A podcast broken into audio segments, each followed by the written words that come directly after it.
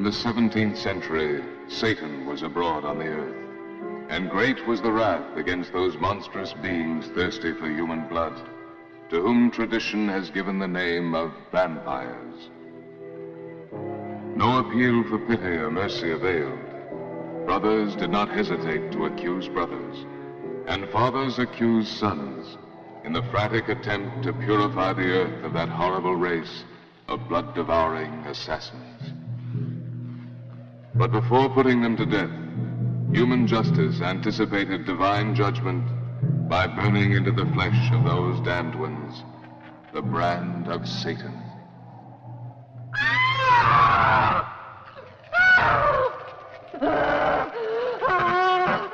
The Dark One ou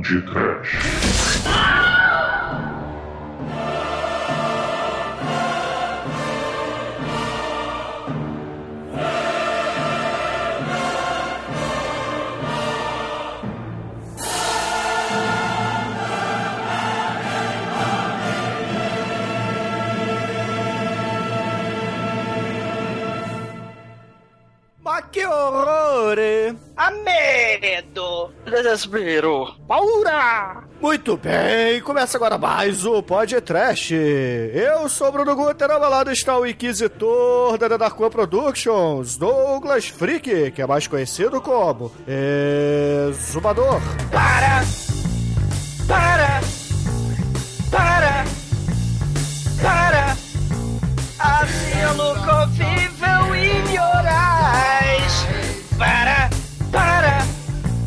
You've been feeling me all full of lies! Para! Sorrow will not change your shameful! Para! Tu é o best someone else has better. Para! Evil woman, don't you play your games with me. Para! Evil woman, don't you play your games. Sim, hell yeah! Olha o olho aí do Black Sabbath, olho no Mario Bava, olho na Bárbara Steel. Tenho medo, tenho muito medo da maldição da bruxa vampira morta-viva enviada de Satanás com os olhos do mal. Boa sorte que a máscara do Satã que fura a cara dela não furou os olhos do mal. Esses italianos e seus fetiches por olhos furados. Almighty, é fura-bolo, fura-olho? Para de olho gordo na Bárbara Steel, seu canalha. É, até onde eu sei, On, na verdade, é da banda Crow, né? Mas, enfim, isso não é o caso, né, Shinkoio? Pois é, e tal qual religião, esse filme aqui é tudo preto e branco. Pois é, meus caros amigos e ouvintes, estamos aqui reunidos para um mês temático do Pod Trash. Afinal de contas, será carnaval, então resolvemos fazer o mês dos mascarados por aqui. E para começar, falaremos do clássico absoluto do Mario Bava, o filme de 1960, Mask of the Satan, ou como ficou conhecido pelo mundo, Black Sunday. Mas antes que o exumador resolva botar fogo nas cortinas, vamos começar esse podcast. Vamos, vamos. Ó, veja bem, a gente tá de olho. Não percam de vista esse filme, é ver pra crer, e o Bruno vai tomar no meio do olho do seu. Tá? Eu preciso do dedãop.com. Preciosa. Bom,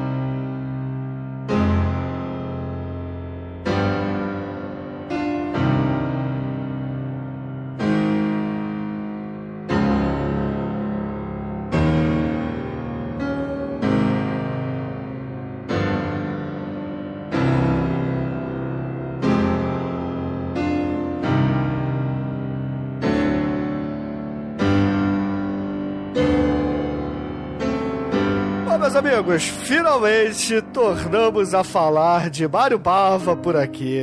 Poxa, estou feliz de retornarmos com esse grande diretor italiano, já falecido, não vamos matá-lo. não corremos esse risco. Vai que ele levanta! Mas se bem que a Bárbara Seal tá viva, né? Então o risco é ela. Ó, ah, meu Deus. Não, 2017 a gente só vai ressuscitar, não vamos matar ninguém. Ressuscita São Gonçalo! A gente vai fazer igual o Tarantino, né? A gente vai ressuscitar carreiras aí. Mas assim, é, esse mês aqui no podcast será temático, né? Como já falamos na abertura. E a gente escolheu esse filme aqui porque, afinal de contas, ele traz aí uma grande história de amor de um baile de máscaras do mal, né? Nossa. Mário Bava aí no seu debut do horror, cara. Porra, que, que filme fantástico, né? Que clássico. Que fotografia preta e branca sensacional, né, meus amigos? Lebleble, Bruno, tênis verde É. contra o Plangê, Lebleble. Mas é verdade. Esse filme é Cinecast, né? Não é podcast aqui. A gente só tá fazendo porque o Cinecast acabou, que é um dos melhores preto e brancos aí da história do cinema, junto com o Mad É, Max, tem. né? É, o filme é bem filmado, é muito. é- pô, o Mario Bava é foda, né, cara? Mas tem umas ceninhas ali que, que vale podcast, sim. Ah, Pô, só porque a 1960, história né, bicho? bruxa. Então, exatamente. Ele é, ele é trash mais porque a época não permitia fazer algo mais bem feito, mas é um bom filme, cara. Assim, pra época, ele, o, o Mario Bava, ele, ele é muito inventivo, ele, ele, ele consegue fazer umas coisas bem interessantes. É, tem até uma cena que, enfim, a gente vai deixar pra comentar depois, que apesar de hoje em dia ser mal feito, mas eu imagino que pra época deve ter sido até bacaninha. Cara, esse filme é muito foda. Você, uh, merece podcast sim, cara. Ele é o mestre do baixo orçamento, soluções criativas. A gente vai comentar ao longo das cenas, cara, as soluções de efeito especial que ele dá pra resolver esses problemas de baixo orçamento, né? E claro, é, vai ter influência dos filmes do Universal, aqueles filmes preto e branco, com o castelo mal assombrado, mas com aquele climão gótico da Hammer, né? Até essa época, até o comecinho dos anos 60, a Itália não fazia filme de horror, né? Fazia muito pouco, era muito raro. Pra vocês terem uma ideia, né? O Mário Bava vai ser um dos pilares pro horror italiano, justamente por causa disso. Nesse filme, com, com gore, com climão, com atmosfera, com fantasmas, vampiras, mortos-vivos, né? E a Isso rainha ser um- do terror gótico, Barbara Steele, no seu auge, né, meu irmão? Exatamente, ela vai ficar conhecida aí pelo horror justamente por causa desse filme. Ela vai fazer depois com o Vicente Preço e Roger Corman, sempre ele, vai fazer depois o Poço Pêndulo, né? Ela vai, vai fazer com o Cronenberg, o primeiro filme do Cronenberg também, olha aí, né? O, o Shivers, a cena da banheira clássica, ela tomando banho e as minhocas das trevas lá, né, atacando ela. Então, assim, é, é, Bárbara Steele, a rainha do terror, não é o primeiro filme do Mario Bava esse, né? Assim, é o primeiro oficial com o nominho dele, mas ele tinha feito lá na Itália com outros diretores, né, como é, completado os filmes, né? Mas esse é o primeiro que leva o nome dele, né? Esse filme é tão seminal na Itália que o filho dele, o Lamberto Bava, que vai fazer também, né, filmes de horror, os demônios, né? Demons, demone, vai fazer um remake desse filme em 1989, né? Assim, é tudo em família, né? Nessa época também, você não tem muito. Você tem poucas monstras, né? No, no, no, no cinema de horror. Tem pouco, né? Você tinha a noiva do Frankenstein, mas ela, sei lá, parece uns 10 minutos, né? O filme do Frankenstein, né? E esse filme, cara, marca a Barbara Steele e a interpretação dela, os olhos esbugalhados, né? A gente não tira o olho dos olhos esbugalhados da Barbara Steele, né? Se ela é enviada de Satanás, vampira morta-viva do mal, né? A bruxa satânica das trevas, com a cara arrebentada. Foda. Ela é, bo- ela é bonita pra caramba, só que se você olhar muito, ela fica parecendo o Michael Jackson no thriller, né? Sei. E claro, né, os, os diretores italianos com esse fetiche em furar olho, né? O Mario Bava é a furação de olho nesse filme. Depois o Lutfult, né, no, no Zombie 2, né, o Shingoio, no. The Beyond. Melhor olho furado do cinema aí é do Zombie 2. O Dario Argento no Ópera também, né? Essas câmeras malucas aí do Dario Argento, né? Dario Argento foi pupilo do Mario Bava, né? Então a gente vai ter aí também, sem aquela, aquelas câmeras, aquela tecnologia de, de, de câmera, a- as invenções, a criatividade do Mario Bava vai fazer dolly shot sem ter aquela tal da dolly shot na, na- durante as filmagens, né? Então, assim, cara, o cara é foda, né? E, ba- e, e a história, era uma história originalmente de vampiro vampiro, né? Aqueles vampiros da Rússia, né? Baseado lá num romance do Gogol, né? O Vi, o horror, né? Sobre a história do vampiro. E Mario Bava vai usar isso, né? Também no, no outro filme dele, Megalovax foda, o Black Sabbath, né? Que vai falar do Vordulak, né? Vai falar lá do, do... Isso aí já é um romance do Tolstói, né? O Do, a história lá do Vordulak, que o Boris Karloff vai interpretar um Vordulak, um vampiro russo, lá no Black Sabbath. E esse Black Sabbath, o filme do Mario Baba, vai ser de onde vai sair o nome da banda Black Sabbath. Sim! Eu não, entendi, eu não entendi a relação com o Toy Story aí. Tolstói, seu porra! Ai, meu Deus, não, cara. Porra!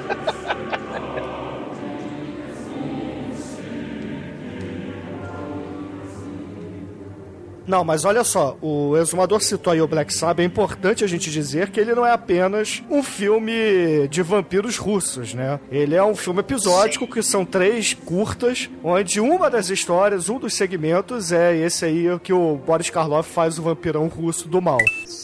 Tem o, também, né, o seminal, o, se, se a gente ficou impressionado com preto e branco aí no Black Sunday, né, no Máscara do Satanás, Black Sunday é o nome, né, que os estúdios lá de Hollywood usaram para lançar esse filme lá nos Estados Unidos, né, que foi um choque, aliás, né, cenas de gore, cenas de, de necrofilia, né, cenas de bruxaria, satanismo, o filme foi retalhado para não ficar Máscara de Satã, de É. Satanás, chamou Black Sunday. É verdade, mas é importante a gente dizer que essa versão aí lançada nos Estados Unidos, ela é muito mais leve do que a versão original do diretor, cara. Isso, Então, Exatamente, né? mas mesmo com esses cortes todos aí que os estúdios americanos fizeram, o filme foi chocante por lá e muita gente saía do cinema com repúdio, né? O Mario Bava ficou um tanto quanto conhecido lá nos Estados Unidos nessa ocasião como o diretor do bizarro, o diretor do, do nojo, né? O diretor que traz náusea pras pessoas. Isso é bacana de se pensar, né? Ele- esse filme é clássico hoje, mas ele é fundamental pra mudar os- o caminho, né, do, do cinema de horror, né? Ele Os era uma paradigmas, pedra né? Isso, os paradigmas, sei, viva os paradigmas, né? O filmaço, né? O, é, o- atmosfera, fumaça, castelo abandonado, né? O, as- o castelo em ruínas. A gente vai ter aí vários temas. A aristocracia já em queda, nobreza em queda lá no século XIX. Então você vê os castelos, as criptas, as tumbas, tudo em ruína. E aí os médicos, né? A ciência, né? Que tá tentando resolver os problemas místicos, né? Tanto que a história é essa, né? O- o- os médicos chegam numa tumba abandonada e o médico mais velho resolve é, é, bisbilhotar, né? Com, com sua curiosidade, vamos dizer, científica. Só que ele se, ele se mete nos assuntos do oculto, do profano, do macabro. E o seu pupilo vai ter que juntar forças com o padre, né? Pra resolver o problema, que é um troço muito foda, né? Esse padre, o padre que segundo Chico em off chamou de padre Raul Seixas, né? que é muito foda. Ah, eu não sabia que ele era padre, não. Eu não, não vi essa da legenda. Mas assim, galera, só pra gente fechar aqui antes das cenas do filme, né? Que eu sei que tá todo mundo louco aqui pra falar desse clássico absoluto do cinema. Vale dizer que no elenco do filme a gente tem um brasileiro radicalizado na Itália que faz o mordomo do Castelo do Mal, Tino Bianchi, O né? Mário Bava, ele gosta de botar brasileiros no filme, porque, né, aquela que empurra a carrocinha enquanto a pipoca tá quentinha, Norma Bengel, vai participar de outro filme clássico do, do Mário Bava, Planeta dos Vampiros, né? Ela e os seus amigos astronautas vão investigar um, um planeta estranho, né? Os restos lá de uma nave espacial, e um a um lá os membros da tripulação vão morrendo por uma força alienígena estranha, e não por acaso, né? Esse filme clássico do Mário Bava vai inspirar o Alien, do Oitavo Passageiro, né? É uma, é uma tática maneira de, de filme de terror de baixo orçamento, fazer os atores que vão morrendo na história voltar dos mortos, né? E isso Bava vai fazer muito bem. A Bárbara Steele, Volta dos Mortos. Um monte de personagem desse filme, Volta dos Mortos. E, poxa, já que você falou de empurrar a carrocinha, cara, o cocheiro desse filme, hoje com seus 104 anos de vida, ainda está vivo, cara. Porra, muito foda. Olha aí. Sabe que ele é cadáver, né, cara? Eu tô sem fã da vida dele aqui, né?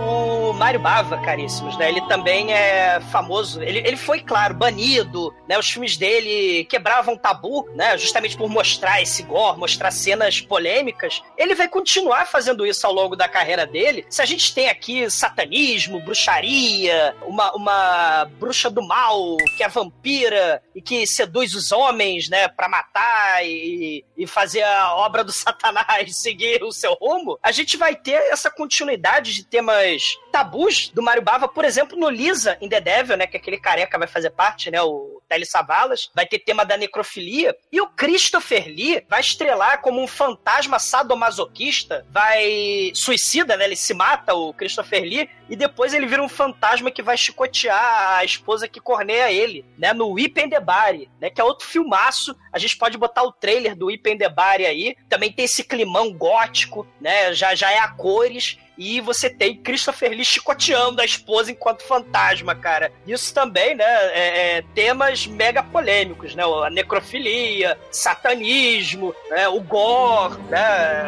é, o sadomasoquismo, é, assim, isso nos anos 60, né, no comecinho dos anos 60, né, isso é muito foda. Viva Mario Bava, um brinde pro mestre. Bava, Bava.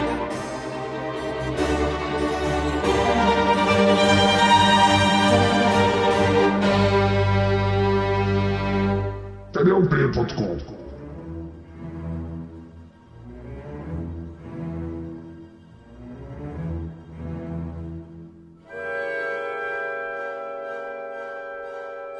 Bom, o filme começa com uma cena aparentemente uma inquisição, onde duas pessoas estão amarradas ali, falando: Ah, você é bruxa, você é filho do demônio, vocês merecem morrer. E é muito foda, cara, que pra matar esses caras, eles pegam uma máscara, uma máscara de ferro, que a parte de dentro é cheio de espinho. O carrasco coloca a máscara em cima do rosto e dá uma martelada, cara, pra cravar essa máscara no rosto da pessoa. E não satisfeito, tem que queimar ainda, porque, né, tem que matar bem matado pra, por via das dúvidas. O legal é que isso é uma donzela de ferro, só que só pro rosto, né? Então, é muito legal a gente ver essa questão aí da Inquisição, né, na, na Idade Média, porque a gente tem aí um, um flashback, né? O filme aí tá aí mais ou menos em 1600 e um pouco depois ele vai pular 200 anos no futuro, né? Já pra época de Napoleão, né? A sorte é que a máscara não fura os olhos, né, da, da Barbara Shields, senão ia ficar difícil ela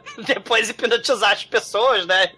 Que bom que a máscara tem um buraquinho pros olhos, né, e não fura, não fura olho, né? Ela Felizmente. hipnotiza, cara. Eu achei que ela era bonita, só os caras ficavam loucão. Olha só, né? Sei, né? E, e o bacana é essa paranoia, esse clima aí de dedurar um ao outro, né? Na Europa aí, o satanismo, você, né? Vampiro, você tá tendo pacto com o diabo, né? Aí, pô, o narrador, né? Ele fala, o pai acusava o filho, o irmão acusa o irmão, tudo isso porque somos todos bons cristãos pra acabar com a praga do vampiro na Terra. E aí, porra, até a cena muito foda, né? O narrador fala que as pessoas julgadas pela Santa Inquisição levavam a marca de Satanás, né? Tipo quando você marca o gado com ferro quente, aí o, o herege lá, o acusado, levanta o ferro quente na, né, com todo respeito, nas costas, né? Não, e, e essas cenas todas, cara, são de uma beleza cinematográfica inacreditável, porque o Mario Bava faz um contraste fenomenal aí do, do preto e no branco, né? Os tons cinza na medida certa. Então, cara, esse filme é uma aula de cinema e uma aula de baixa produção e muito convincente, cara, muito convincente, porque tanto o figurino quanto as locações, que, porra, eram simplórias pra caramba, são impressionantes nesse filme, são demais. Pra fazer a cena do, do brilho da lua na cara da Bárbara Steele, ele vai pintar a Bárbara Steele toda de azul, cara, pra, dar o, pra ficar aquele, aquele, na hora de filmar em preto e branco, né, a gente não vai ver que ela tá de azul porque é preto e branco, mas pra, pra ela refletir na cara dela a luz da lua, a mulher vai ser pintada toda de, de, de azul, cara. Tem soluções, assim, geniais, cara. Ainda bem que não é uma tinta que fica presa igual o Hulk lá de, daqui do Rio de Janeiro, né? É. Porque senão já a Bárbara Steele aí por um ano pintada de azul. É, Ele, ficar, é, ele ficou puto, né? E a Bárbara Steele, por causa dessas coisas, né? O, o Mário Bava, famoso por tentar controlar, né? A, a- o diretor metódico, né? Baixo orçamento, tem que pensar bem antes de fazer as coisas, né? É um jeito de fazer, né? Com baixo orçamento. Tem gente que faz sem roteiro, né? Tipo Roger Corman, mas deixa o Roger Corman pra lá, né? Ma- Mas o Mário Bava vai brigar pra caramba com a Bárbara Steele, porque a Bárbara Steele é, no que, é, é, xingava o Mário Bava, ela era toda. é, é, não queria saber dessas, desse excesso de regras e tal, né? Ser muito foda, né? Tanto que é a única vez em que Mário Bava trabalha com a Bárbara Steele, né? E esse foi o filme que lançou mesmo a carreira dela como rainha do terror, né? Era praticamente aquela piranha lá do Transformers, né? Que brigou com o Michael Bay e tal, né? A Megan Fox. Porra, cara, não faz isso. Não Megan compara Fox? Megan Fox com Barbara Steele aqui. Não faz isso, cara. Por Não, na favor. verdade, na verdade eu, tô com- eu tô comparando o Bava com. com. Na verdade, a Ai, única caraca, coisa igual nos dois são as iniciais, cara. Porque um é Michael Bay e o outro é Mário Bava. De resto, não tem nada igual. Exato, exato. Mário Bay. Bay. Me chamava aí. Não! São dois diretores extremamente críticos aqui, que sabem trabalhar com contraste e com ação e com mulheres Maledeto! Ficou em maledeto. pra cagar, eu não mato. Porra. Eu sou a MC Melody do Podcast, vim trazer cultura pra esse povo. Não, não, não. É, Mas, gente, a Inquisição, né, da Moldávia lá, você tem a, a linhagem, né, a, nobreza lá, da, a, a dinastia Vaida, e o, o próprio irmão da Bárbara Steele, da bruxa, né, que tá amarrada no tronco lá, ele acusa ela de, de satanista, né, de beijar o culto capeta. Você é do mal, você fez bobagem com o servo do Satã, o Igor Yakushevich, do Yakult, que eu não sei, meu russo é muito bom, né? E mostram, né, o cadáver morto lá de armadura, né, uma armadura com dragão, e ele tá usando uma máscara de ferro do satanás, né? Ele já tinha sido julgado. E aí o irmão da Bárbara Steele, que é o padre, o líder da Inquisição, né? Agora tu vai morrer com o beijo da máscara de Satanás, pra depois tu ser queimada na fogueira. E cara, essa cena entrou pros clássicos, pros anais do cinema, porque o beijo do Satanás, cara, é a máscara de ferro de espinhos que vai vindo. O Maribava ele sempre põe o ponto de vista, o olhar, né, por exemplo, do carrasco carregando a máscara. Então a gente vê o, o- a Bárbara Ixá amarrada no tronco por dentro da máscara, o cara carregando a máscara. Isso é muito foda. Vai ter cenas todo momento assim, do ponto de vista dos personagens. E aí, por de dentro da- da- do olho da máscara, a gente olha lá pra Bárbara Steele, a bruxa do mal, e ela, né, vai, colo- vão colocar a máscara com os espinhos, a donzela de ferro na cara dela, e aí o carrasco do mal vai lá e martela no rosto da herege, e pá, e aí voa sangue pra todo lado. Né? Cara, que cena foda. E aí, porra, a gente tem um corte é, para 200 anos no futuro. Dentro de uma carruagem, a gente tem lá dois médicos, né? Um já bem, bem experiente né, na, na profissão e o seu assistente, que estão ali conversando, estão se dirigindo para uma conferência que vai ter ali, né? Já fazendo aí uma premonição do que será a vida de médico no, no século XXI, né? Fazer apenas conferências. Caramba, né? Eles estão na, na carruagem. Aí o doutor mais velho, né? O. Doutor Cracravan, Cracravan, ele manda o cocheiro medroso alcoólatra sair da estrada e ir pelo meio da floresta do mal pra, pra cortar caminho, né? Ó, aquela floresta ali toda cheia de neva, os corvos fazendo crá, né? Você tem os espinhos, essa floresta toda macabra, sinistra, né? Por favor, dá a volta, ele vira ali. Mas é importante dizer que esse cocheiro aí é o único ator desses três aí da cena que está vivo até hoje. Todos os outros dois, por serem audaciosos, morreram. O covarde está vivo até hoje.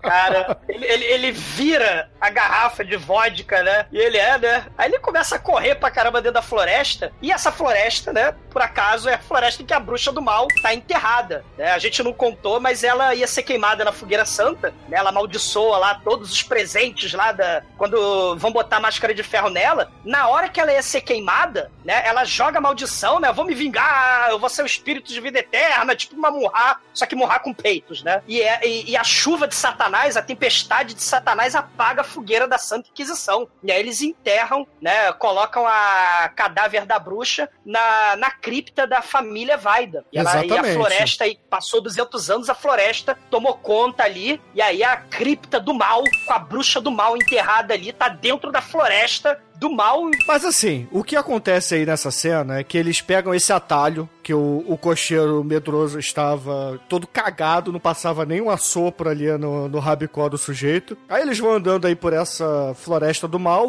até que então, uma das rodas, né, arrebenta uma das rodas ali da carruagem, eles precisam parar para fazer o conserto, né, para fazer o reparo ali na carruagem. Aí os dois médicos, né, munidos da sua curiosidade pela ciência, resolvem investigar ali nas redondezas a origem desses barulhos todos, por que esse bosque aí parece ser amaldiçoado, né? Aí eles acabam entrando aí na, na cripta onde tá a nossa querida bruxa lá do, do século XV e percebe que na verdade é apenas um órgão velho, né, que um, um instrumento musical órgão que tá com aqueles canos para cima ainda, o vento entra por ele e acaba produzindo aquele som estranho, né, aquele som de terror, né, aterrorizante ali pro nosso querido cocheiro. Você tá ouvindo um órgão pra cima fazendo barulho, um gemido, Bruno? Que coisa horrível. Quem tá Eu- pensando sexualmente aqui é o senhor, não eu.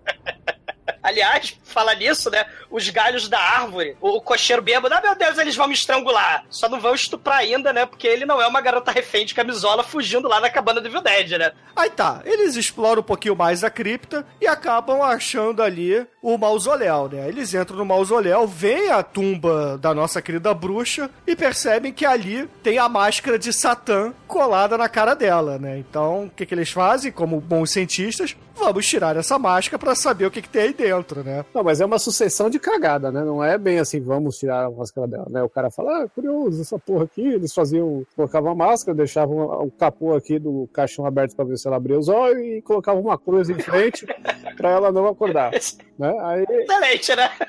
aí o, o cara lá, né, todo serelepe lá, o cara, esse, esse, o, esse médico ele é tipo o Mr. Bean, né? Porque aí ele fala isso, aí rola uma cena que ah, vai lá ver o que, o gordinho quer, aí fica só ele sozinho lá, vai fumar um, um cachimbão de crack, fica muito louco, aparece um morcego, que não dá pra saber se é de verdade ou da imaginação dele, e aí ele saca o revólver, começa a dar tiro, quebra a cruz, se corta, joga sangue na... Meu, é pior que o Mr. Bean. É, olhando em retrospecto assim, parece que ele é um idiota. Não, aí, aí, ele, aí depois ele, ele dá tiro no, no mausoléu lá, matar o morcego. Se cortar no negócio e pingar sangue em, cima da, da bruxa lá. Quebrar a cruz lá que protegia ela, ele, ah, sabe, tô aqui mesmo, vou roubar aqui esse, essa casinha aqui, esse, esse, Esse cartão ícone, postal. esse ícone do bem, não é o ícone do mal. Então tinha tipo um, um livrinho ali. Isso aí, na verdade, é uma imagem de um santo protetor da, daquela casa, né? É um símbolo religioso que faz com que o vampiro fique São longe. Jorge. É. São Jorge. São Jorge, parceiro do exumador aí, cara, de luta, de combate aos dragões. Vá cagarem no mato, tomarem no olhota da rabocha do inferno. Né?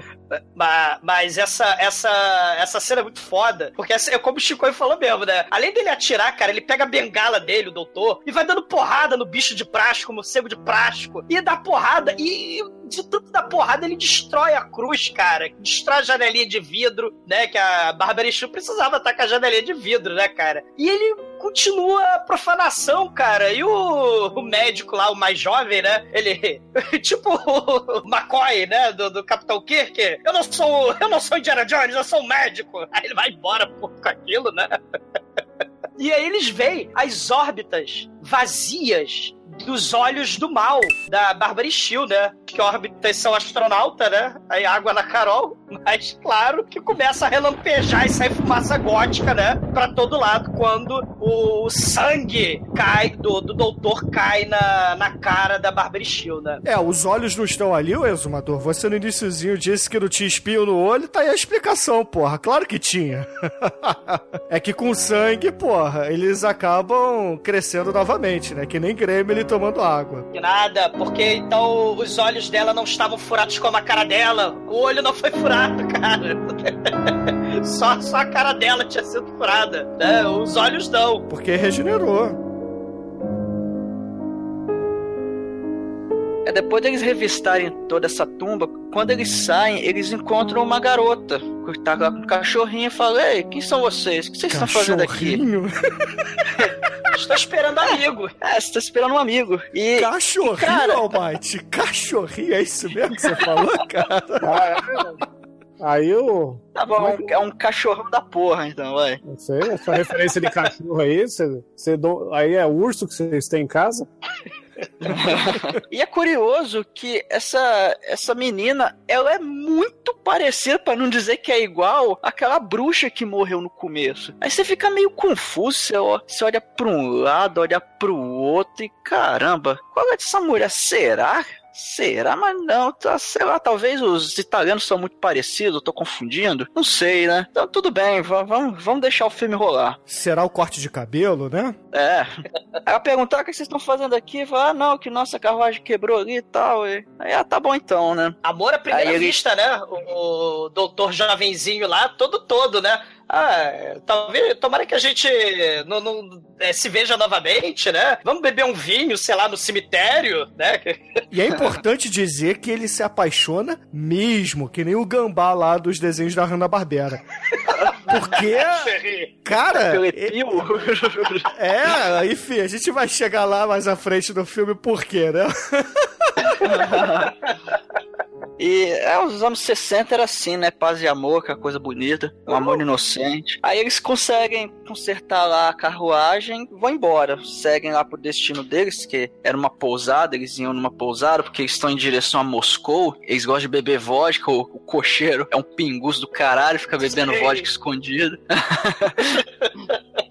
E, e aí depois a gente vai pra uma cena que é dentro do castelo, onde tem lá a família conversando, a gente vê que essa menina do cachorrinho, ela é dessa família, é uma pessoa nobre, a coisa toda, é uma princesa, e, e essa família, ela é em volta de uma história muito estranha, de umas lendas antigas, que envolve inclusive aquela bruxa que foi queimada no início do filme. Fala que essa bruxa, ela jogou uma maldição, que mesmo ela morta, ela vai reencarnar em outros corpos pra perseguir as pessoas e conseguir a vingança dela. Então aqui tem esse esse mau auguro sobre a essa família deles e tal. Inclusive na casa tem uns quadros lá de um cara estranho, que é um dos caras que foram queimados ali no começo do filme, né? O Yakult, sei. Uma coisa maneira, Almighty, é que o Mário Bava, ele foi pintor. Então, essa questão, né, a gente vai ver o filme preto e branco, né? Esse filme é preto e branco. Mas depois, essa questão dos quadros, as cores, essa técnica toda, ele vai usar nos outros filmes, né? A A Lisa in the Devil, o próprio Black Sabbath, né? Vai ter essa- esse jogo de cores, né? Com vermelho, com verde, com azul. Mas esse, essa história é bacana porque tem uma porrada de quadros, né? Um monte de pintura, né? Tipo, sei lá, aquela merda daquele filme do Van Helsing depois, que, ah, meu Deus, o quadro se mexeu. Tem esses climões, assim, do quadro se mexendo, essa questão de casa mal assombrada, lareira, teia de aranha, os castiçais, as cortinas pesadas, armadu aquelas armaduras que a gente via no... que a gente via não, que a gente vê até hoje. Em todos os seis episódios do Chapolin, né? Tem aquela armadura no, no castelo, né? Então, é, é, isso aí tudo vem aí desse tipo de filme, né? Tanto do Mario Bava, quanto os filmes, claro, dos estúdios da Hammer e também os filmes do Universal. Assim, resumindo aí o que aconteceu é que os nossos dois médicos, eles vão pra essa taverna, acabam se embebedando, né? O médico mais jovem não aguenta muito ali o tranco, parece até o exumador, né? Dois chopps, já tá doidão. Aí ele se retira mais cedo, vai lá pro, pro quartinho dele, e o outro doutor resolve fumar um cachimbo de crack lá fora, né? E ao mesmo tempo, a, a dona da taverna manda sua filhinha ir lá buscar leite na vaca mimosa que tá ali no pasto do outro lado do pântano do mal, né? Cara, que nem filme do Zé do Caixão, cara. Ó, vai lá ordenhar a porra da vaca do lado do cemitério. Eu não quero, mãe, ir pro cemitério. Vai pro cemitério. Não, o que me impressiona aí é que ele, a, a- a mãe manda a menina ir lá ordenhar a vaca às duas da manhã, né? Às três da manhã. Porra! Não pode esperar o sol nascer, não, mãe? E às cinco da manhã ela vai lavar roupa no rio, né? Coitada dessa garota, né? Assim. Era uma pousada, meu. Chega o cara lá, o cocheiro, me dá um copo de leite. É como fazia o Mussum, né? O Mussum ele tentava beber leite, não conseguia e acaba recebendo vodka no fim das contas. É, sei. Mas a gente tem também, né, nesse momento, aquelas cenas maneiríssimas da regeneração satânica da bruxa do mal. A carne putrefata tá ganhando energia do sangue do doutor, né? E aí a gente tem a cena maneiríssima, ouvintes. Quem for ver o filme, tem uma cena que os olhos da. Olha o olho de novo. Olha o olho aí, né? Excelente, né? Olha o olho aí da Bárbara Steele, vai crescendo, vai borbulhando. E essa cena é uma das cenas maneiríssimas de efeito especial criativo. Hoje em dia você ia ter CGI, ia ter os cacetes. Sabe como é que eles fizeram? Eles botaram aquela parada efervescente de remédio, né? Serena? Sebion, efervescente. porra. É, tacou Cebion lá e botou um ovo cozido. Então o ovo cozido tá crescendo ali, cara. Tanto que né, o ovo cozido não tem a, a pupila, né? Não tem a retina, é só a órbita. Água na Carol, né? Tá indo globo ocular ali entrando pela órbita da Bárbara Steele. É muito foda essa cena, né? E relampeja tudo. Aí a bruxa do mal de dentro da tumba, ela tá presa, né? Ela tá fraca ainda. Ela abre os olhos do mal e grita: Arais e né? E aí relampeja, venta. E no cemitério dos danados, no cemitério dos criminosos suicidas, onde o Yakult estava enterrado com a máscara do Satanás, ele se levanta dos mortos. Cara, que cena foda. A tumba se abre, a terra, cara, é muito foda essa cena. Sei. Ele vai andando, né? Quando ele se levanta, ele vai andando que nem o Thor Johnson, né? Do Nine,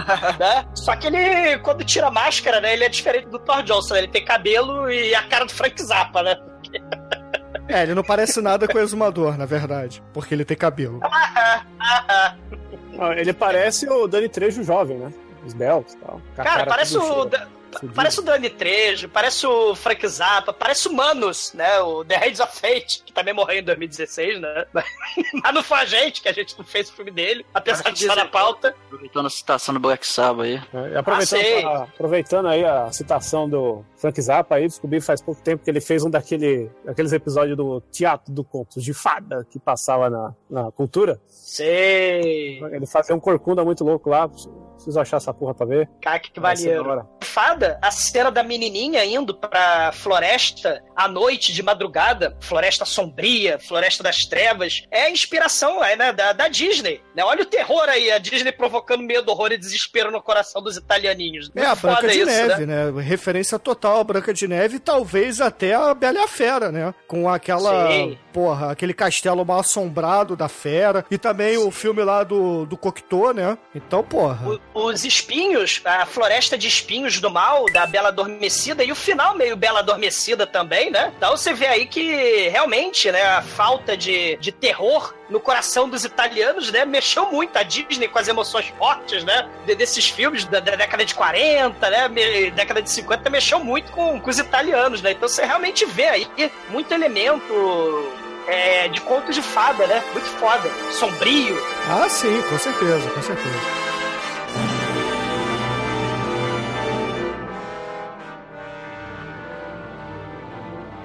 Beleza, né? A nossa querida menina vai lá tirar leite da vaca. O outro médico, ele tá fumando cachimbo. E, nesse intervalo, o que que acontece? O nosso querido chefe de família, né? O rei ali, o conde, sei lá o que diabo que ele é. Príncipe. O príncipe lá, o pai da família, ele tá, pô, preocupado, né? Ele tá sisudo naquele dia, mais do que o costume. E aí ele olha pro quadro, o quadro que, na visão dele, sempre esteve olhando para um lado, agora a pose está olhando para o outro, né? Ele fica encucado com aquela porra, chama os filhos, aí fala assim: filharada, olha pra essa porra desse quadro aqui. Vocês não perceberam que ele se mexeu, não? Aí o filho fala assim: ah, você tá maluco, pai. Aí já a filha Bárbara Steele fala assim: é, pai, acho que o senhor tem razão. Esse quadro tem a voz fina e parece viado mesmo. Aí chega lá. Olha, olha só pra esse quadro aí, ó. Olha um lado, olha pro Olhar pro outro. Várias Ele tá citações aqui, né? o com a mão. Olha lá, o grifo não tava aí, não. Sei. Aliás, gente, essa, essa parada do grifo, né, é só pra é, mencionar o São Jorge, né, em várias lendas ele mata dragão, mas também em outras histórias ele tá matando grifo, né, varia. É, pode ser dragão, pode ser grifo, né, Vareia, são, são por criaturas... favor, tá? Use o português Vareia. adequado. É, e nem- e nenhum, Vareia. em nenhum conto original aí, São Jorge mata um bicho que existe, né? Como não, cara? É, Parceiro do criaturas- Douglas aí derruba várias barangas na balada, porra. Bruno, eu tô bebendo muita vodka agora, pra não embolachar sua cara e mandar o Yakult aí te pegar, cara. Vai vir o cocheiro da morte bater nessa porta. Cara, cara.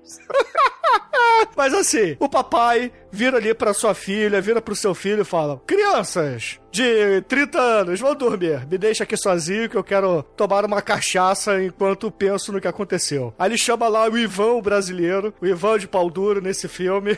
Não desiste nunca. Vira pra ele e fala assim: Meu filho, traga por favor um café, porque tá muito frio essa noite, entendeu? Eu tô começando a delirar, eu não sei se é verdade, se é mentira. Aí tá bom, o Ivan vai lá, é, fala que conhecia a história também da maldição, aquela coisa toda, serve o café pro patrão. O patrão vai tomar o café e quando ele olha pra dentro da xícara de café, na verdade tem o reflexo da máscara de Satã ali. Aí o, o patrão assustado derruba a xícara e fala: Meu Deus, papai, mamãe, a morte está chegando, o que fazer? Aí ele acaba entrando em choque e vai para o seu quarto, né? Sei. Essa cena, Bruno, é foda, porque esse reflexo aí, o Mário Bava, que assim, que claro, cinéfilo também, né? Trabalhou depois com o Boris Karloff, ele também era fã da, da Universal e fã do Bela Lugosi. Lembra aquele filme White Zombie, que tem os olhos hipnóticos do Lestrange, que é o, o Bela Lugosi, né? Que hipnotiza e controla zumbis? Né? Também lá na, na, na bacia, na caneca d'água, você tem o reflexo dos olhos do mal, do, da cara do Bela Lugosi, né? O filme de 32, o White Zombie. E o Mario Bava fez uma referência direta aí do Black Sunday, né? Com o príncipe do mal entrando em catatonia, em choque, por ver a face do medo, do horror e do desespero. Exatamente, né, cara? Aí o Ivan, o brasileiro, vira pro patrão e fala: Patrão, vai dormir, o senhor tá cansado, ó, mas fica sempre com o crucifixo do seu lado, porque essas criaturas do mal têm medo de crucifixo. Aí o patrão, tá bom, ok, vou, vou deitar com o meu crucifixo. E o príncipe tá lá no seu quarto dormindo, só que aí ele acorda de repente porque ele sente um vento frio. Aí as cadeiras começam a cair, as coisas começam a mexer, a cortina ali voar. E, e de repente ele olha pra porta e vê a figura do Yakut, aquele bicho sinistro. Aí tá, começa a, Deus. cam- aí começa a caminhar em direção à cama do príncipe, o príncipe suando frio, desesperado, até que ele olha pro lado, ó, um crucifixo, vamos usar. E ele vai lá, aponta o crucifixo, vá direto, Satanás. Aí ele, o, o cara sai, não! E o Yakut acaba indo embora, e o príncipe lá quase desmaia, passando mal, caído na cama com o crucifixo assim, levantado, berrando. Aí os, os filhos dele, né, que é a, a princesa lá e o, o outro cara e o servo, o Ivan, eles chegam lá, o que que aconteceu? O que aconteceu? Ele fala, não, tira ele daqui, o monstro apareceu. E aí, porra, a galera acha que ele tá delirando. E por conta disso, fala, pô, vamos chamar um médico. Aí é um deles fala que, ah, tem dois médicos na pousada, chama eles lá, e tá bom. Aí manda, aí o Ivan manda um dos servos pegar a carruagem e ir. E aí corre, e aí aparece a menininha lá que tava tirando leite, ela tava, mostra ela ali, quando passa uma carruagem perto dela. Uma cena muito foda, inclusive, a carruagem meio em câmera lenta, assim. Aí ela vê essa carruagem passando, só que quem chega com a carruagem pra chamar o médico não é o servo do cara, é o Yakut. Aí ele, ele se passa pelo servo do príncipe, fala que ah, o príncipe ele tá passando mal, ele precisa de um médico e me mandaram aqui pra te chamar. Aí o médico fala: "Não, tudo bem, eu vou, só tem que passar na pousada antes, porque eu tenho que avisar pro meu assistente que eu vou lá". E não, não será necessário, eu já fiz isso. Aí tá bom então. Aí vamos entrar na carruagem. E a menina que tava tirando leite, ela escutou esse barulho, né, da carruagem passando. Ao invés dela ir lá, bater um papo, conversar, ela se esconde no meio dos arbustos ali e fica fofocando a vida alheia, entendeu?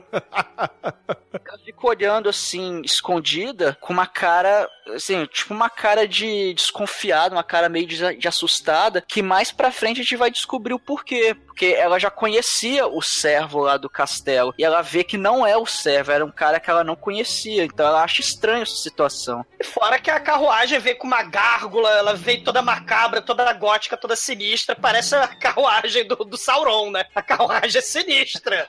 Né? Carruagem do Tim Burton, meu irmão. Cara, a menininha, né? Meu Deus do céu, né? Tadinha, né? Ela tá horrorizada. E essa cena é maneiríssima, Almighty, porque quando o doutor, ele tava lá no meio do monstro da floresta do Zé do Caixão do Mal, né? Ele tava lá fumando o cigarrinho dele, né? Jogando pedrinha no lago, né? Essa coisa, a água, né? é, Fazendo ondinha lá no lago. A gente tem também essas ondinhas do sangue dele na cara da Bárbara Steel, né? Mario Bava é foda, mas quando ele entra na carruagem, a carruagem se tranca misticamente e parece os cavalos do Cru, né? Aqueles cavalos de fogo que correm pra caralho, né? E essa cena é maneiríssima, porque. Como é que é o nome, Bruno, dessa técnica? Quando o diretor filma o ator ele de, de, de baixo pra cima e. e Contra plongé, correndo- meu filho. É, tá que pariu, né? Quando ele tá correndo em contra plongé, lebleble, né, a toda velocidade, como não tinha orçamento pra fazer essa cena, tipo corrida de biga, né, do, do cinema monumental de Hollywood, você vai botar o os candango correndo embaixo da câmera, carregando os raminhos de planta, cara, e o neguinho balançando a carruagem pra fingir que ela tá movimentando. O Mario Bava é espetacular, cara. E eu vou falar um negócio, essa cena é muito mais bem feita e muito mais crível que as cenas de carro lá do Festa Pussycat Kill Kill.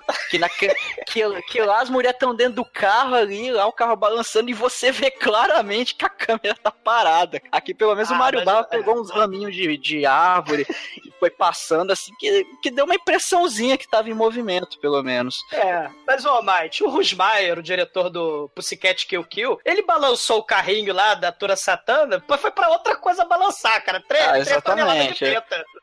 É, ele, ele não tá preocupado com o balançado do cenário nem nada disso, né? Sei. E é muito foda que quando o médico chega lá no castelo, o Yakut vai levando ele lá, ah, vou te levar aos aposentos do príncipe. Só que ele leva ele, tipo, numa passagem secreta ali. Aí eles entram e vão parar na cripta da bruxa. Aí ele encontra a bruxa ali deitada. E é muito foda que ela tá com a cara toda marcada, com uma cara com os buracos por causa da máscara. São detalhes até muito foda que o Mario Bava manteve aí. Aí ela, ah, eu estava esperando por você. Venha, me dê um beijo. Aí ele fica lá enfeitiçado, né? Por causa da bruxa e porque, enfim, a- ela é very nice. Ele vai lá e dá uma beijoca nela e nisso ele acaba sendo, literalmente, vai ser possuído pela bruxa. Ah, meu Deus! Né? É muito foda, cara. O túmulo explode, né? Nessa cena, né? Voa isopor pra todo lado, né? A, a bruxa com a cara toda furada, que é o Fang, né? Do, do doutor aí, do doutor Krakracarayan. É, pros ouvintes conseguirem visualizar, imaginem uma proto e mel da meia aí, né? Sei. Só que é uma Imelda mesmo, é uma bruxa tetraplégica, né? Ela não pode se mexer, então ela... Imagina que ela usa seus poderes de hipnotizar pra ele ir lá, né? Beijar ela, né? É, tal com a Branca de Neve, né? Sei, a bruxa tetraplégica, né? E aí a bruxa tetraplégica, como um vampiro, né? Chupa o sangue todo dele, né? Vem cá, me dá o beijo. Essa, essa história no original do Gogol é história de vampiro, né? Mas aí você tem essa questão aí da bruxaria, do morto-vivo, misturado com vampiro. E ela não pode mais beber vodka porque sai tudo pelos buraquinhos, né? Da cara dela, tadinha. Mas é isso aí, tá, né? Cena muito foda, Blood Orgy, né? Isso em 1960, né? Blood Orgy.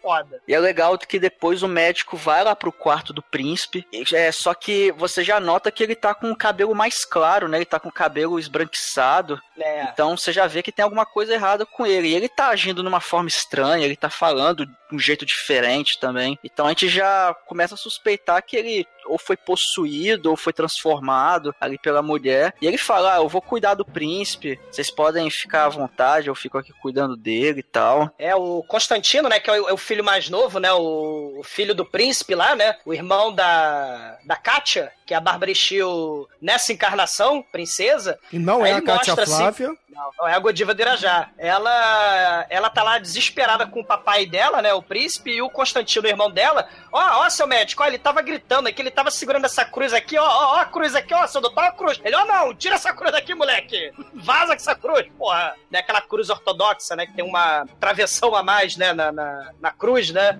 dois travessões a mais, aliás, né, na cruz. E aí a Kátia, né, a Bárbara Steele guarda a cruz no casaco, pro, pro doutor não ficar triste, né. Ele dá desculpa, o doutor, ó, se o seu pai ficar olhando essa cruz de novo, ele vai ter outro ataque, né. Aí é a desculpa que ele dá. Ele nem olha pra cruz dele, ele fala nem olhando nos olhos dele, que ele tá fugindo da cruz. É, aí o médico ele fala assim pras duas crianças, entre aspas: Crianças, vão dormir, deixa o seu pai descansar, que não aconteceu nada demais, ele só teve um susto, ele precisa de uma boa noite de sono e duas aspirinas. Então, vão, vão descansar, deixa ele comigo. Aí, beleza, ele fecha a porta, corta assim o dia, né? E vamos para o dia seguinte pro filhinho, né, pro... Como é que é o filho do, do príncipe? Como é que a gente pode chamar? É o principinho? Aí chega o princeso lá, o princesinho, e fala: Meu Deus, meu Deus, papai, papai morreu. Barbara Steele, acorde, o papai está morto, o papai morreu. Aí ela, porra, acorda super maquiada, né? Como sempre nos filmes de terror. As mulheres, elas dormem como se estivessem indo pra um baile de gala, né, meu irmão? Aí ela chega Sei. lá e olha pro pai morto, defunto falecido, e entra no desespero total, né? E ele todo chupado, né? Com a cara toda arrebentada, né? O papai todo, todo lascado, né? Ele também levou o beijo do satanás, ou do vampiro, como queiram, né? Exatamente, porra. E mais ou menos nesse meio tempo, mais duas situações ocorrem aí, né? Uma que a, a menina que tava tirando o leite da vaca às três da manhã, às cinco tá lavando roupa no rio. Tadinha! Cara, ela não dorme Trabalhar? não, velho. É a Cinderela! Que vidinha do caralho, hein? Aí, porra, uma, uma das roupas ali foge, né? Desce a correnteza. E aí ela vai correndo atrás da roupa junto com umas outras crianças ali. E essa criançada acaba encontrando o cadáver do cocheiro original, né? Do mensageiro original que tinha sido enviado pra chamar o médico lá da taverna. Esse é o brasileiro. Não, o, o brasileiro tá na. na- na- o brasileiro tá na mansão, porra. Morreu foi um servo. Um outro servo lá. O, é o cara que ia chamar o médico, que pegou a carruagem e ia chamar o médico pra levar pro Era o castelo. argentino. Só que aí o Yakut interceptou essa carruagem, provavelmente. E aí deu uma tunada na carruagem. Nem Luciano lá Huck, né? Faria melhor. Nada, Achei que vocês chamou tipo, o Expit lá e falou assim: porra, aí, toda essa Pip My Ride, entendeu? Pimp, Pimp My Ride medieval. né? Eu não quero neon, não, cara. Eu quero só umas rodas de fogo, entendeu? Eu quero uns gárgulas aí na frente e pinta essa porra de mogno.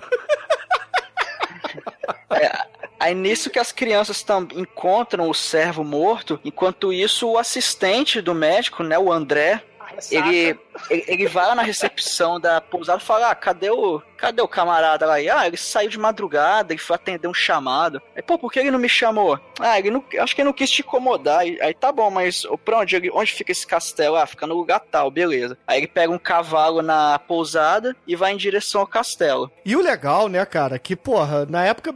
Assim, de logo depois de Napoleão, né? Porque esse filme passa logo depois que Napoleão tentou invadir a Rússia e se fudeu, né? Eles até têm alguns diálogos que corroboram isso. É, porra, a Rússia acabou de passar por uma guerra, nego deixa os castelos sem proteção nenhuma, né, meu irmão? Então o cara entra lá e foda-se, né? Ele. o- a, a Kátia, ela fala quando naquela cena dos cachorrinhos, né? Que ela tá levando os cachorrinhos pra passear, os cachorrinhos de dois metros. Ela fala que a linhagem nobre dela tá em decadência, né? Por isso que o castelo tá em ruínas. Nem que o príncipe quisesse, ele ia mandar construir, a- é, é, dar uma tunada na casa, né? Fazer outro programa lá do Luciano Huck, que eu não sei nem se ele faz ainda, né? De melhorar a casa dos. Né? Porque a cripta é a cripta da bruxa satânica. Então ele quer que a, a cripta quer mais é que apodreça mesmo. Então a casa da castelo, tudo ali tá em decadência. E nessa época, nos anos 60, nos anos 50, né, pós-guerras, pós-segunda guerra mundial, a crise da aristocracia tava tão grande que, pô, um diretor fazer um filme baixo orçamento, né? Deixava, falava assim, pô, deixa eu filmar no castelo aí, né? A galera nobre lá toda lascada, toda endividada, porra, aceitava, né? Filme B nessa época, né? Lá no, na Europa de, de, de terror, né? Filmando em castelo de- em ruínas, não tá no gibi. O Roger Corman, infelizmente, ele vai fazer de papelão nos Estados Unidos, né? Mas lá na Europa vai usar. é, os diretores de baixo orçamento vão se aproveitar da falência da nobreza, né? Da, daquele lugar, né? Quando o André chega no castelo, o filho lá do príncipe atende ele e fala toda a situação. Fala: Ah, você é o assistente daquele médico. Aquele médico ele veio tratar do meu pai, só que ele acordou morto. Então meu pai morreu por causa dele. E aí o André fica meio assim, né? Fica surpreso. Fala: Pô, mas eu conheço o, o meu companheiro já tem muito tempo e ele não é esse tipo de pessoa. Ele, eu até eu tô tão surpreso quanto vocês, que ele não é o tipo de pessoa que faria isso. Eu, eu posso entrar pra ver como é que tá a situação? Aí tá bom. Aí ele entra e reencontra a, a menininha, a Very Nice lá, né, a princesinha, e, e ele vai examinar o corpo do príncipe que morreu, ele vê que tem um...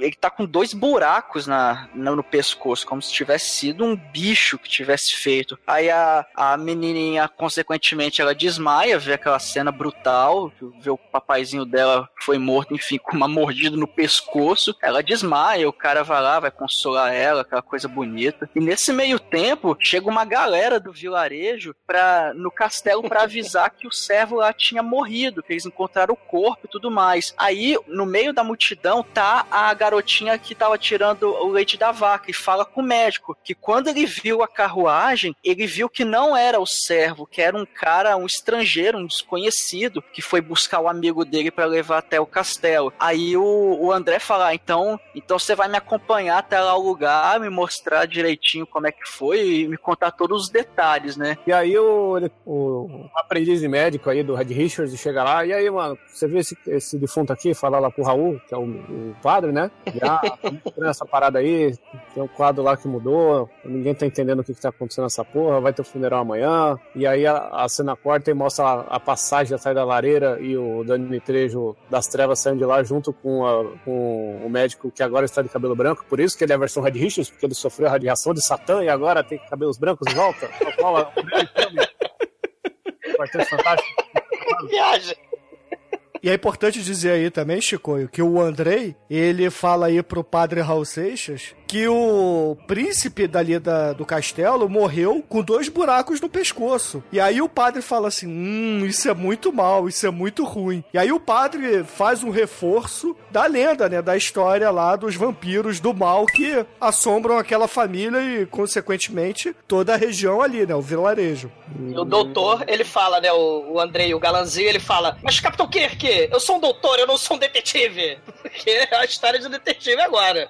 Padre, vai preparar o funeral do príncipe aí, né? E tem a cena da lareira muito foda que o Shinkoi tá falando, cara. O, o vento do mal, ele atiça as chamas e atrás das chamas da fumaça aparece o Yakut Frank Zappa e aparece o Cravayan. Essas cenas, assim, é comum. Os, o, a bruxaria, o oculto, né? Isso é comum, assim, a manipulação mágica dos elementos, né? A chuva, o fogo, o vento, né? Essa cena é muito foda, né? Efeito especial também, só usando sombra, o, o ângulo de câmera, o Mario Bava vai fazer dá a impressão de que os dois fantasmas vampiros mortos-vivos do mal estão aparecendo de trás da, da fogueira da lareira, né? É muito foda. Aí ele vai mexer nas coisas lá do amigo dele, do médico lá, e aí cai o celular dele, só não, um quadrinho que ele roubou, ele falou, eita, que porra é essa tal, e aí ele, rola um barulho, aí eles vão ver o que que é, e tá lá o cara, o, o médico que tinha sumido, agora com os cabelos todos brancos, e ele, e aí, que porra é essa? Onde você foi? O que aconteceu? Não, fui dar uma volta no bosque aí e tal. E eu achei esse negócio, você perdeu ali, aí ele olha lá o, como é que chama essa porra mesmo? O ícone? O, o ícone, o ícone do, bem, do bem, cara. Não é o ícone. É, não confundir Martin, com o ícone é do mal, Tincoio.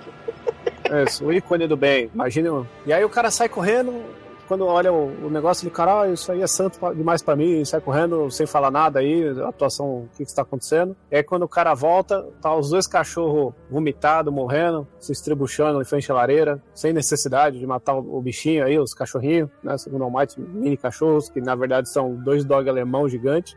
Né? De Marmaduke, bicho gigante.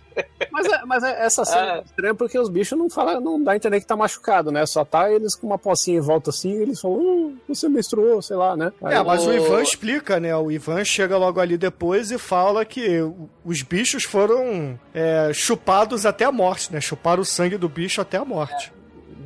É. Assim como a vaca lá, né, que tava sorrindo, né? A vaca era a Irene, né? Pô, vaca, você tá sorrindo, é? Porque você tá me ordenhando, eu não sou a vaca, eu sou um touro, né? Ela tava sorrindo lá, mas, mas os cachorrinhos. A gente acabou de descobrir quem é o tiozão do pavê nos comentários do podcast agora.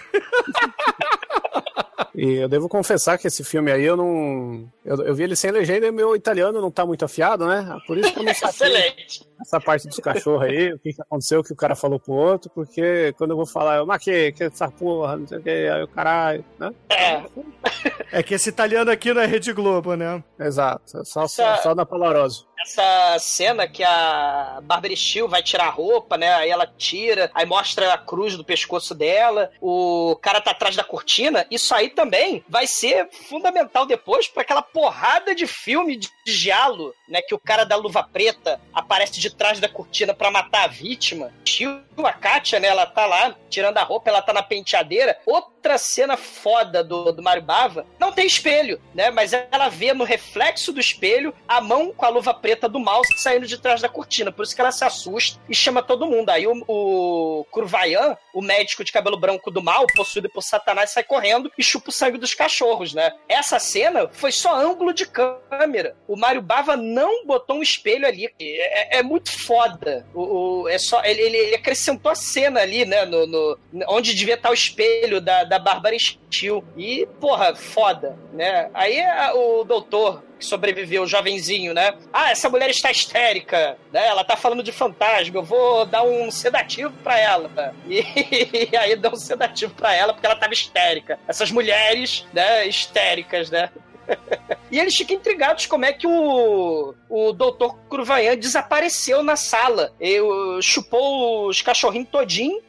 Como é que ele sumiu assim? Né? Fantasmas não existem, né? Como assim? E aí o filme segue e nós temos lá o nosso querido Andrei, o doutor mais jovem, se dirigindo lá pro funeral do príncipe, né? Que tá, tá rolando ali na cidade. Parece que é um evento, né? Funeral em cidade pequena é evento. Então, porra, vai todo mundo lá é, seguir o padre, né? Seguir lá o, o cortejo funerário. Começa lá o, todos os trabalhos, né? Aquela coisa toda, papapá, papapá. E essa cena, na verdade, serve apenas para mostrar para nós, espectadores, que o doutor ele tá começando a fechar ali junto com o padre da, da cidade, né? Do vilarejo, para fazer uma investigação. Então ele entrega aquele santinho, né? Aquele ícone do bem pro padre fazer as traduções das runas que estavam ali, né? Porque é um, uma espécie de russo aramaico antigo. É, é o, é o, catolicismo ortodoxo do mal com o ícone do São Jorge. Né? Então você tem aí nesse filme um troço muito foda, né? A religião do padre Frank Zappa e a science, né, do médico Galanidos vão combater as forças do mal. É, mas antes disso, né, deles combater as forças do mal, o, o Galanzinho vai no, no jardim romântico em ruína. A, a Kátia tá lá, triste, melancólica, nas fontes do jardim. É mais uma cena chupada aí da Branca de Neve, né? Que eles conversam em volta do poço lá tal. Tá toda melancólica, né? Ah, nós vamos morrer, Satanás tá descendo na terra. E o doutor Galanzinho, né? Não, persevere, caríssima, né? O bem vence o mal, o poder do amor vai sempre existir. Let the sunshine in. Só que Satanás vai desafiar o poder do amor, né? Com o poder do mal. E aí o vento do mal atiça a lareira do castelo e começa a ventar a vela cai na cortina que fica do lado da lareira, que tem 30 cachaçais ali, do lado da cortina, e começa a pegar fogo horrorosamente. E aí o mordomo, né, pra apagar o fogo, sai correndo, começa a dar porrada na cortina, e de tanta porrada ele rasga a cortina e rasga o quadro do Yakult que tava atrás da cortina. Sim. Bate com um candelabro com uma vela pegando fogo no fogo, né? aí depois da ideia de genial de apagar o fogo com um castiçal pegando fogo, eles acabam descobrindo que tem uma, uma passagem atrás do quadro. E na verdade não é uma passagem, tem tipo uma alavanca que eles abrem a passagem secreta atrás da lareira. Que foi a é, passagem por vela. é, que é a passagem por onde o professor entrou junto com o Yakut. Aí eles entram nessa passagem, vê que tem uns corredores ali de pedra, aquela coisa toda. Aí eles acham um quadro que ele vira, que é uma passagem secreta. Aí quando eles entram no, no quadro, entra só o, o Andrei e o Constantino, né? O filho lá do príncipe. O, o Ivan, ele fica segurando a porta. Pelo menos era para ele ficar lá segurando a porta. Aí os dois entram e eles descobrem que eles chegam na cripta, na cripta lá da bruxa. E é bom lembrar que a bruxa ela explodiu a própria cripta lá, agora ela tá exposta, ela tá fora da cripta, deitada assim em cima, né, em cima da cripta. Aí o que que eles fazem? O André, ele sai correndo pra, enfim, lá buscar ajuda e o Constantino acaba ficando lá. Só que por não sei por que cargas d'água, ele resolve sair, acho que ele vai chamar o Ivan, ele acaba deixando o quadro fechar, aí ele vai chegar lá na porta porta onde o Ivan era pra estar segurando, só que a porta tá fechada, porque nosso querido Ivan, infelizmente, ele alguém chegou por trás dele com uma corda e passou a corda no pescoço. Aí o Constantino Ah. entra, entra em desespero, fala, porra, estou preso aqui, a porta do, do Ivan tá fechada, o quadro fechou, meu Deus, o que eu vou fazer? E aí, pro azar do nosso querido Constantino, aparece o Yakult nesse corredor. E o Constantino arregala o olho, tá suando frio, começa a andar pra trás desesperado, falando, meu Deus, vou morrer, vou morrer. E aparentemente é isso que acontece, porque abre um alçapão no chão, do nada. e o Constantino cai nesse alçapão, É cara. uma antena, cara. É uma antena lá da, da Xirra, lembra? Verdade. Ou o Blofeld, né? Você é vilão incompetente, capanga inútil. Aí aperta o botão, né? O Dr. Evil, né? Aperta o botão e o capanga cai no sapão do mal, né? Tadinho do Constantino. Nesse, cara tirou a vela errada. nesse meio tempo, o Andrei tá correndo ali, ele chega, ele passa pelo cemitério, aí ele olha e vê a máscara, aquela máscara de Satã caída no chão. Nisso chega o padre e ele mostra pro padre que a máscara tá aqui caída. Aí eles ligam um ponto ao outro e vão lá no túmulo pra ver quem é que tá no túmulo. Eles veem o túmulo aberto, abrem o caixão, só que quem tá no caixão é o professor. E aí, meu irmão, tem uma cena Megalovax foda, porque o Mário Bava resolve botar aí nos anais do cinema perfuração de olho, né? Que vai ser uma escola italiana no cinema de terror. Ah, muito Sei. Que é muito foda. Cara, o padre, ele põe a cruz na testa do Dr. Krakuyan, né? Que era o túmulo do Yakut, né? Mas ele põe a cruz na testa do Dr. Krakuyan e a testa queima. Aí ele fala: Ó, você viu ontem, né? O Dr. Krakuyan lá na, na- no castelo, mas ele já estava morto. Satanás anima os cadáveres pra fazer maldades com a Kátia. Por isso que ele queria ir lá pegar a Kátia atrás da cortina. E aí ele fala: Ó, derreteu a testa dele. Nós temos que furar o olho esquerdo do- do- dos cadáveres mortos tocados pelo Satanás, cara. É o que tava traduzido lá no ícone do bem de São Jorge. Aí ele, ó, sério? Sei. Aí o padre ele pega um- uma estaca, né, um pedaço qualquer ali do caixão, simplesmente apoia na- no olho esquerdo do, do nosso querido cadáver, afunda, explode gosma na mão dele assim. Aí ele sem remorso nenhum, dá a cuspidinha na mão lá e fala assim: beleza, vambora, agora acabou. Pô, Na verdade, o padre faz isso porque ele diz que o professor ele estava possuído pelos poderes de Satã. Então ele, ele ia ficar, é, a alma dele ia estar condenada, ele ia servir o mal. Então aquilo foi meio que uma purificação para ele poder morrer em paz. Tanto é que quando ele fura o olho, dá um grito é, dá um barulho de um grito meio abafado, meio macabro, assim, como se ele tivesse matado o espírito mal que estava dentro do corpo do professor. Então aquilo foi meio que um ritual de purificação. Ah, então quer dizer que a música do latino, na verdade, está purificando a alma de todos os brasileiros, é isso? Amigo! Não sei o que é lá nessa. Estou encarnando o Satanás dado pelo amor. Amigo. Ritual satânico, amigo. Só deixou o meu sol sujo de sangue. Quantos olhos ela furou? Amigo. Amigo, quem mais sofre com toda essa história sou eu. Matei um amigo por causa do fantasma do Satanás. E vou continuar, né? Tá.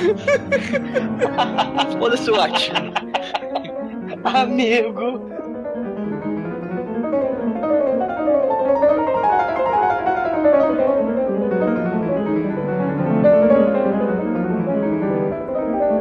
E aí, porra, como eles já sabem o segredo do sucesso, o canal do negócio, o que que eles é, decidem fazer? Um vai pra casa funerária, né, ali pro templo, pra furar o olho dos defuntos que estão ali falecidos, e o outro vai procurar a família, né, pra tentar amparar, pra tentar protegê-los ali de Satanás. Nessa divisão, o padre vai furar o olho do servo que ia ser enterrado naquela tarde. E o André vai procurar lá o, o Constantino e a princesa pra tentar protegê-los ali do Yakut e dos seus asseclas do mal, né? Só que nesse meio tempo todo, o que que acontece? O papai chega assim pra Bárbara Chu e fala: Minha filha, você é tão bonita. Vem com o papai, vem cá, vem cá, eu vou te proteger do mal, vem cá. Só que eu não entendi se o papai ali era do bem ou do mal, porque o Yakut aparece e joga ele na lareira, né? briga de morto-vivo, cara. É muito foda. Porque, explicando pro ouvinte, né? O papai, ele vira um morto-vivo, um vampiro. Só que ele ainda é um vampiro bonzinho, né? Ele ainda tem um pouco de lucidez ali e fala: Minha filha, você tem que fugir disso aqui. Pega o André e vai pra França, entendeu? Foge dessa porra aqui. Aí chega lá o Yakut e fala: Não, ela é serabia, ela, eu preciso do sangue dela. Aí eles começam a cair na porrada, jogam o, o papai, né? O príncipe ali da, da Moldávia no, na lareira. E aí a gente tem o efeito especial vagabundo do filme, do boneco pegando fogo, né? Neste momento, o velho pegou fogo lá e o Yakut vai lá e pega a mina desmaiada e leva lá para a tumba. Enquanto isso, o, o aprendiz médico lá, o Peter Parker, contrai os poderes de Homem-Aranha, escala a casa e pula pela janela de três andares ali e cai ileso. Homem-Aranha em me- Homem-Aranha em mente, né? Essa parte aí acho que é a maior superomística. E aí nós temos a cena de antecipação maravilhosa que mesmo vendo na velocidade tripla, você tem esperanças, porque o Yakut coloca a garota desmaiada ali, vai puxar a blusa dela, ele puxa a blusa dela, só que ela tá com a blusa por baixo. E aí é tipo aquele gif que, que a mina tira várias calcinhas, sabe? E... e aí a bruxa paraplégica que tá do lado dela faz uns carinhos lá e fala: Eu vou te, te chupar sua força vital. E aí Eu vou te chupar! É a paraplégica parada, né? Vou te chupar! É que é a irmã gêmea do futuro dela, né? Sei. E ela tá Na com verdade, aquelas no rugas de passado, expressão- né? É, no passado. E ela tá com aquelas rugas de expressão, assim, feitas com o mesmo lápis que as, as mães usam pra fazer bigode nos seus filhos nas festas juninas, né? É... Às vezes, quando vai pintar o filho, faz o bigode, ah, deixa eu caprichar, e faz umas marcas de velho na criança, já viram isso? Sim. É a mesma coisa que fizeram com a maquiagem dessa menina aí. Não quero ver a versão colorida, porque no preto e branco isso ficou bom. Enquanto isso, o Yakut e o, e o Dom Diego Homem-Aranha caem na porrada no corredor. E aí ela vai chupar. Na passagem secreta, né? É, e aí ela vai lá, Shang Tsung Man, tipo, puxando a energia vital lá da, da sua é, descendente gêmea do, do futuro e ela do passado. E aí ela vai rejuvenescendo. E caralho, agora sim eu sou o Hazalgu dessa porra, você se fudeu. Só que, Chicoio, tem uma parada aí que a Bárbara Steele, ela tá usando o crucifixo e a bruxa do mal não consegue terminar o, o ritual satânico porque tem o crucifixo. Então ela tem que se afastar um pouquinho. E isso aí dá Isso, uma ela só enche sobrevida. 80% da bateria. Ela não, É, não dá exatamente. 100% na, ca- na carga. Porque ela vê o crucifixo lá e dá um pã, e aí ela não consegue mais carregar a bateria dela. O, nesse inteirinho aí, o, o maluquinho lá, o irmão dela, caiu na porrada também com o Yakut, caiu no bueiro e se fudeu. É, Não só que ele sai do morreu. bueiro, né? é, é, porque assim, o doutor mais jovem tá brigando com o Yakult ali na passagem secreta. Aí eles estão se engalfiando, rolando assim. Aí de repente aparece ali escalando, né? Todo mundo escala nesse filme. Escalando do, do buraco do mal o Constantino, né? O irmão da Barbara Steele. E aí ele puxa o Yakult pro inferno, né? Pro buraco do inferno, que é aquele poço ali. Que nem o Robin e o Batman naquela porra daquele seriado, né? Que ele escalava aquela parede. Aí se aparecer alguém da janela, na verdade eles não estavam escalando porra nenhuma, né? Porque o Adam West não podia escalar nada. Ele é obeso mórbido do caralho, né? Aí tinha o quê? A câmera ficava deitada, eles estavam em pé, fingindo que estavam descendo e subindo, e tinha um maluco que abriu um alçapão, né? Foi o que o Constantino fez aí do Ah, nada. Abriu verdade? Sempre achei que era real esse efeito aí. a- Principalmente pela gravidade da capa, né? é. É verdade. Mas enfim, o cara dá uma atrasada e quando ele chega lá, a mulher trocou de lugar com a outra, colocou a. A Raquel Ah. botou a rotinha em cima da tumba. Eu queria lembrar quem que é a Raquel. A Raquel é do bem, ou a Rutinha é mal? Não, a Rutinha é do bem e a Raquel é mal, né? Ah, Aí Já dizia o Tonho da Lua. diga, cama! a Rutinha tá, Viu? Já dizia. tá na tumba ali porque ela. Porque ela foi sugada a 80% da energia. E a Raquel tá lá falando: Ah, meu amor, vem cá, quero te chupar a sua energia vital com todo carinho. É. Aí o cara, eita porra, é hoje. Aí ele chega na mina e vê que ela está sem um crucifixo ali. Tá, tá estranho isso aqui. É, é uma situação Aí tensa pra- aí, ô Chicoio, porque o doutor André, ele pega ali um, um- uma estaca também, né, e vai furar o olho da Barbara Shield de verdade, né, a Barbara Shield do bem. E a gente fica assim, caralho, não faz isso, essa é a do bem, cara, a outra é do mal. Porra, olha antes, né, cara, é, averigua os fatos, meu irmão. Eu sou um médico, eu não sou um detetive, Capitão Kirk. sua piscina tá cheia de ratos. E aí ele verifica isso, e aí ele fala, ah, então você que é safada, caralho, você vai se fuder. É, porque ele vê o crucifixo, né, o Shinkoi? Isso, e aí nesse momento chega Raul Seixas lá, de, de muitos anos atrás, com a tocha e fala, pega ela, padre. E o padre... É, o padre não chega sozinho, né, cara? Ele chega lá com a turba que mata Frankenstein, né, cara? Exatamente. É, a Angry Mob do mal ali, já faz o, o homem de palha, a cadeira de palha, né?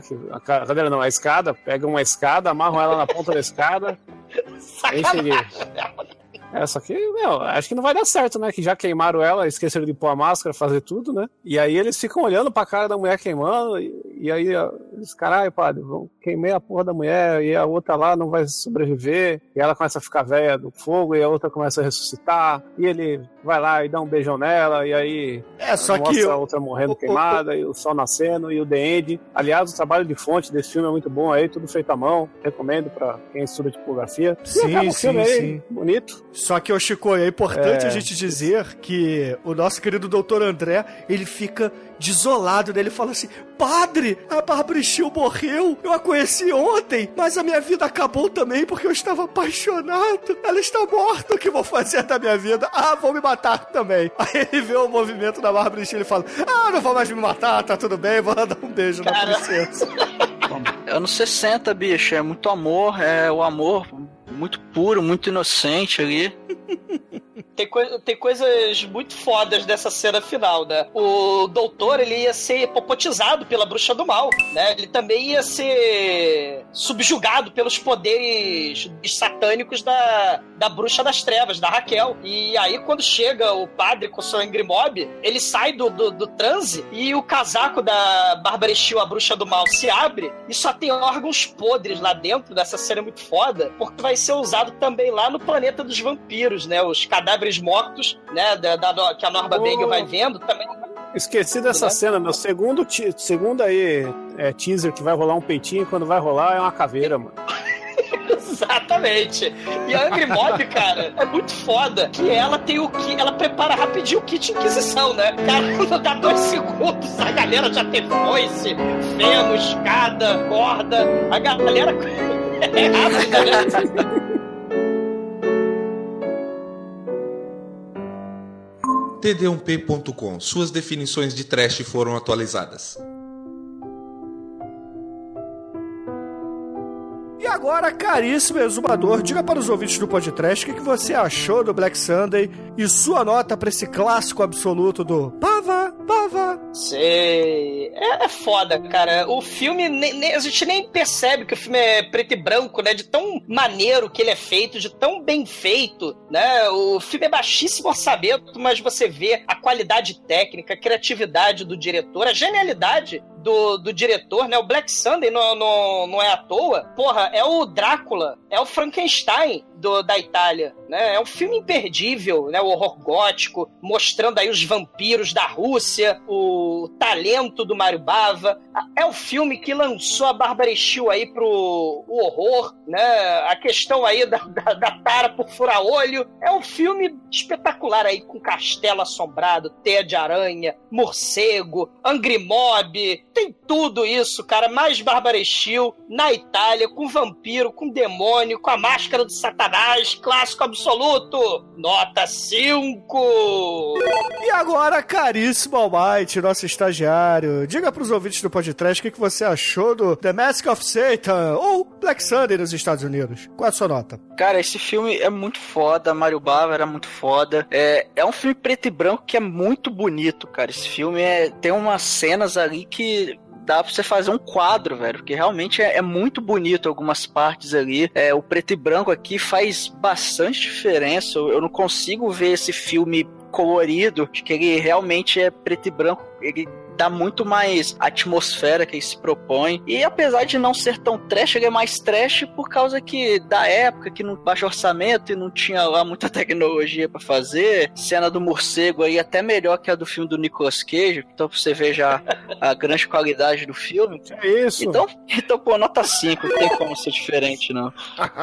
E agora, Chico Oio, aquele que sempre corre pelado pelas, pelas florestas negras do mal. Diga pros ouvintes, cara, o que, que você você achou do filme e sua nota pra esse clássico absoluto do Bava. Pô, esse filme aqui é o vento levou dos góticos, né, mano? Eu acho que se você não pode usar roupa preta e maquiagem sem ter visto esse filme na vida, aí, se você gosta de um Bauhaus aí, é obrigatório. Mas esse filme me traiu duas vezes consecutivas, sabe? Quando você ameaça mostrar um peitinho e não mostrar, é traição, então nota 4, porque. Caralho. Sabe? Tô de olho em você. Né? Vou furar seus olhos.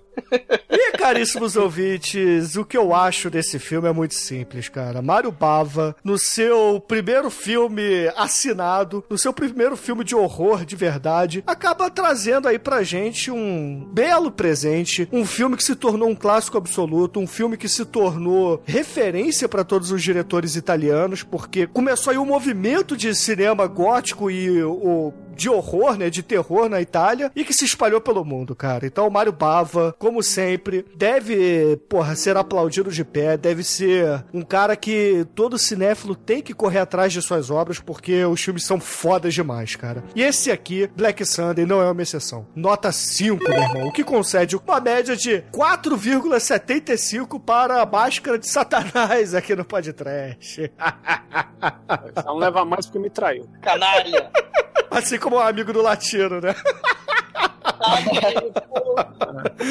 ô, ô, Chico, então aproveita aí que você se sentiu traído. Conta pros ouvintes do podcast qual é a música de encerramento desse baile das máscaras, desse baile de carnaval, em homenagem a Mário Bava, Clóvis Bornai e Bárbara Steele. Pô, é homenagem a Barbara Steele e a esse filme preto e branco maravilhoso. Peter Steele aí no, no Type A Negative, né? O sobrinho dela, que já morreu, e então não vai morrer, tocando o Black Number One. Então, excelente, ouvintes. Fiquem aí com Type O Negative e até a semana que vem.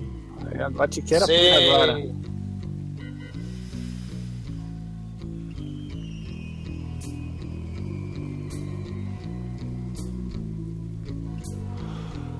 I went looking for trouble. And boy, I found her. She's in love with herself. She likes the dark. And on her milk white neck, the devil's mark. Now it's all Hallows Eve. The moon is full. She trick or treat? I bet she will.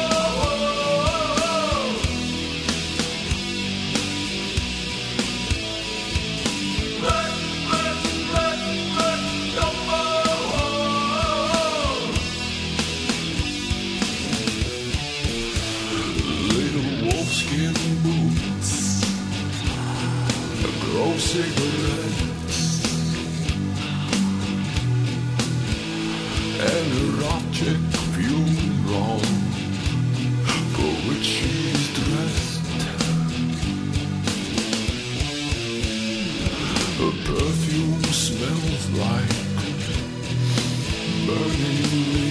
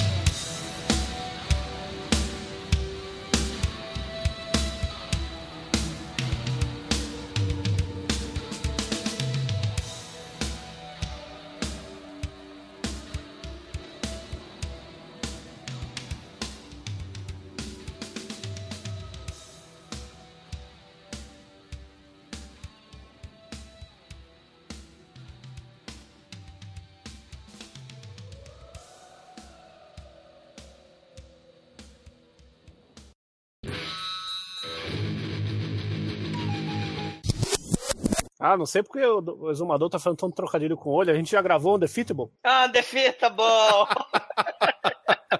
Melhor filme com olho.